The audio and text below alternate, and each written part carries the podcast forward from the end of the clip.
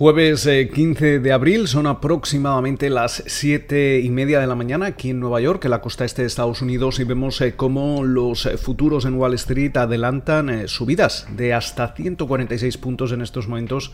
Para el Dow Jones, el Standard Poor's 500, sumando cerca de un 0,5%, y el Nasdaq con subidas aproximadas del 0,6%, en una jornada donde el rendimiento del bono americano a 10 años se sitúa en el 1,5%, 61% y el West Texas Intermediate se transa en los 63 eh, con 0,1 eh, dólares el barril, una jornada en la que seguimos eh, conociendo los resultados trimestrales de grandes compañías estadounidenses, entre ellas grandes bancos. Ya veíamos durante la jornada del miércoles eh, cómo convencían con fuerza superando expectativas tanto JP Morgan como Wells Fargo y Goldman Sachs.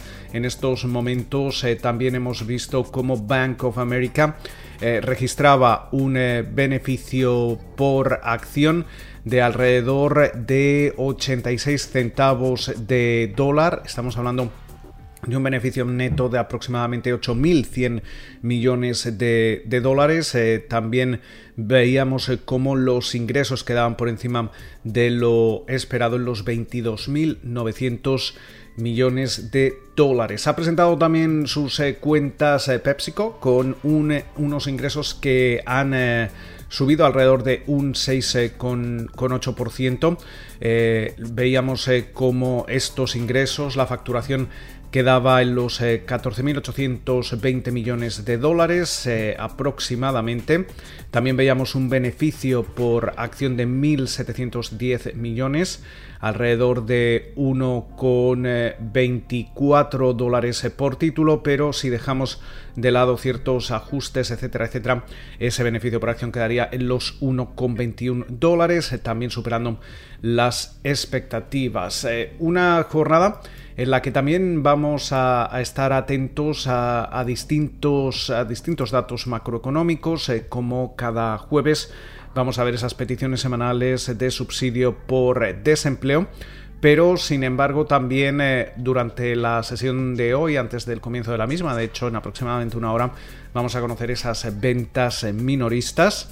Eh, también eh, se van a dar a conocer hoy otros datos como la producción industrial. Van a hablar a lo largo de la jornada también varios altos funcionarios de la Reserva Federal. Entre otras noticias, cabe destacar como a última hora de ayer ese panel estadounidense que está en estos momentos eh, revisando la vacuna de Janssen o la vacuna de Johnson Johnson.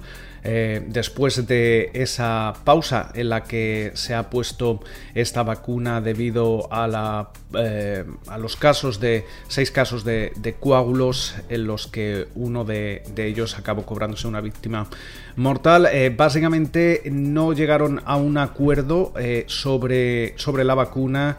Eh, y básicamente durante las eh, próximas, la próxima semana o dos semanas eh, no se va a llevar a cabo una conclusión concreta.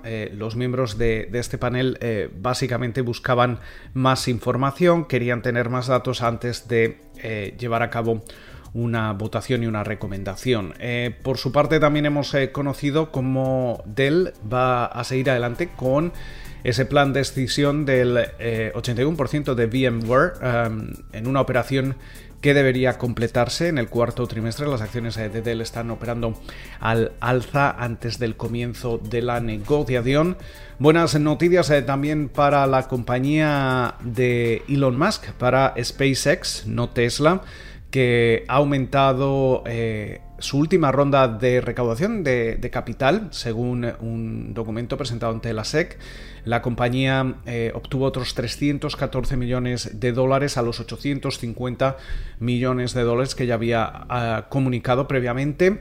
Con lo tal, por lo tanto, ese incremento, esa captación de capital de 1.160 millones de dólares ofrece un valor la compañía espacial de Elon Musk de alrededor de 74.000 millones de dólares. Hablábamos eh, de valoraciones. Eh, Coinbase eh, se estrenaba durante la jornada del miércoles en el Nasdaq a través de un listado directo y hoy vemos como antes del comienzo de la jornada sus acciones están subiendo alrededor de un 8%. Antes de, de irnos, también hacer referencia a cómo Washington se dispone a desvelar nuevas sanciones, las primeras contra Rusia de la administración eh, Biden para eh, castigar a, Moscú por la supuesta intromisión en las elecciones estadounidenses y múltiples eh, ataques cibernéticos. Destacar también eh, dos eh, informes eh, que han lanzado algunos bancos. Por un lado, Charles Schwab afirmaba que las infraestructuras ecológicas podrían ser la próxima burbuja a medida que el mundo se, se, orienta hacia esas energías limpias y esas energías alternativas.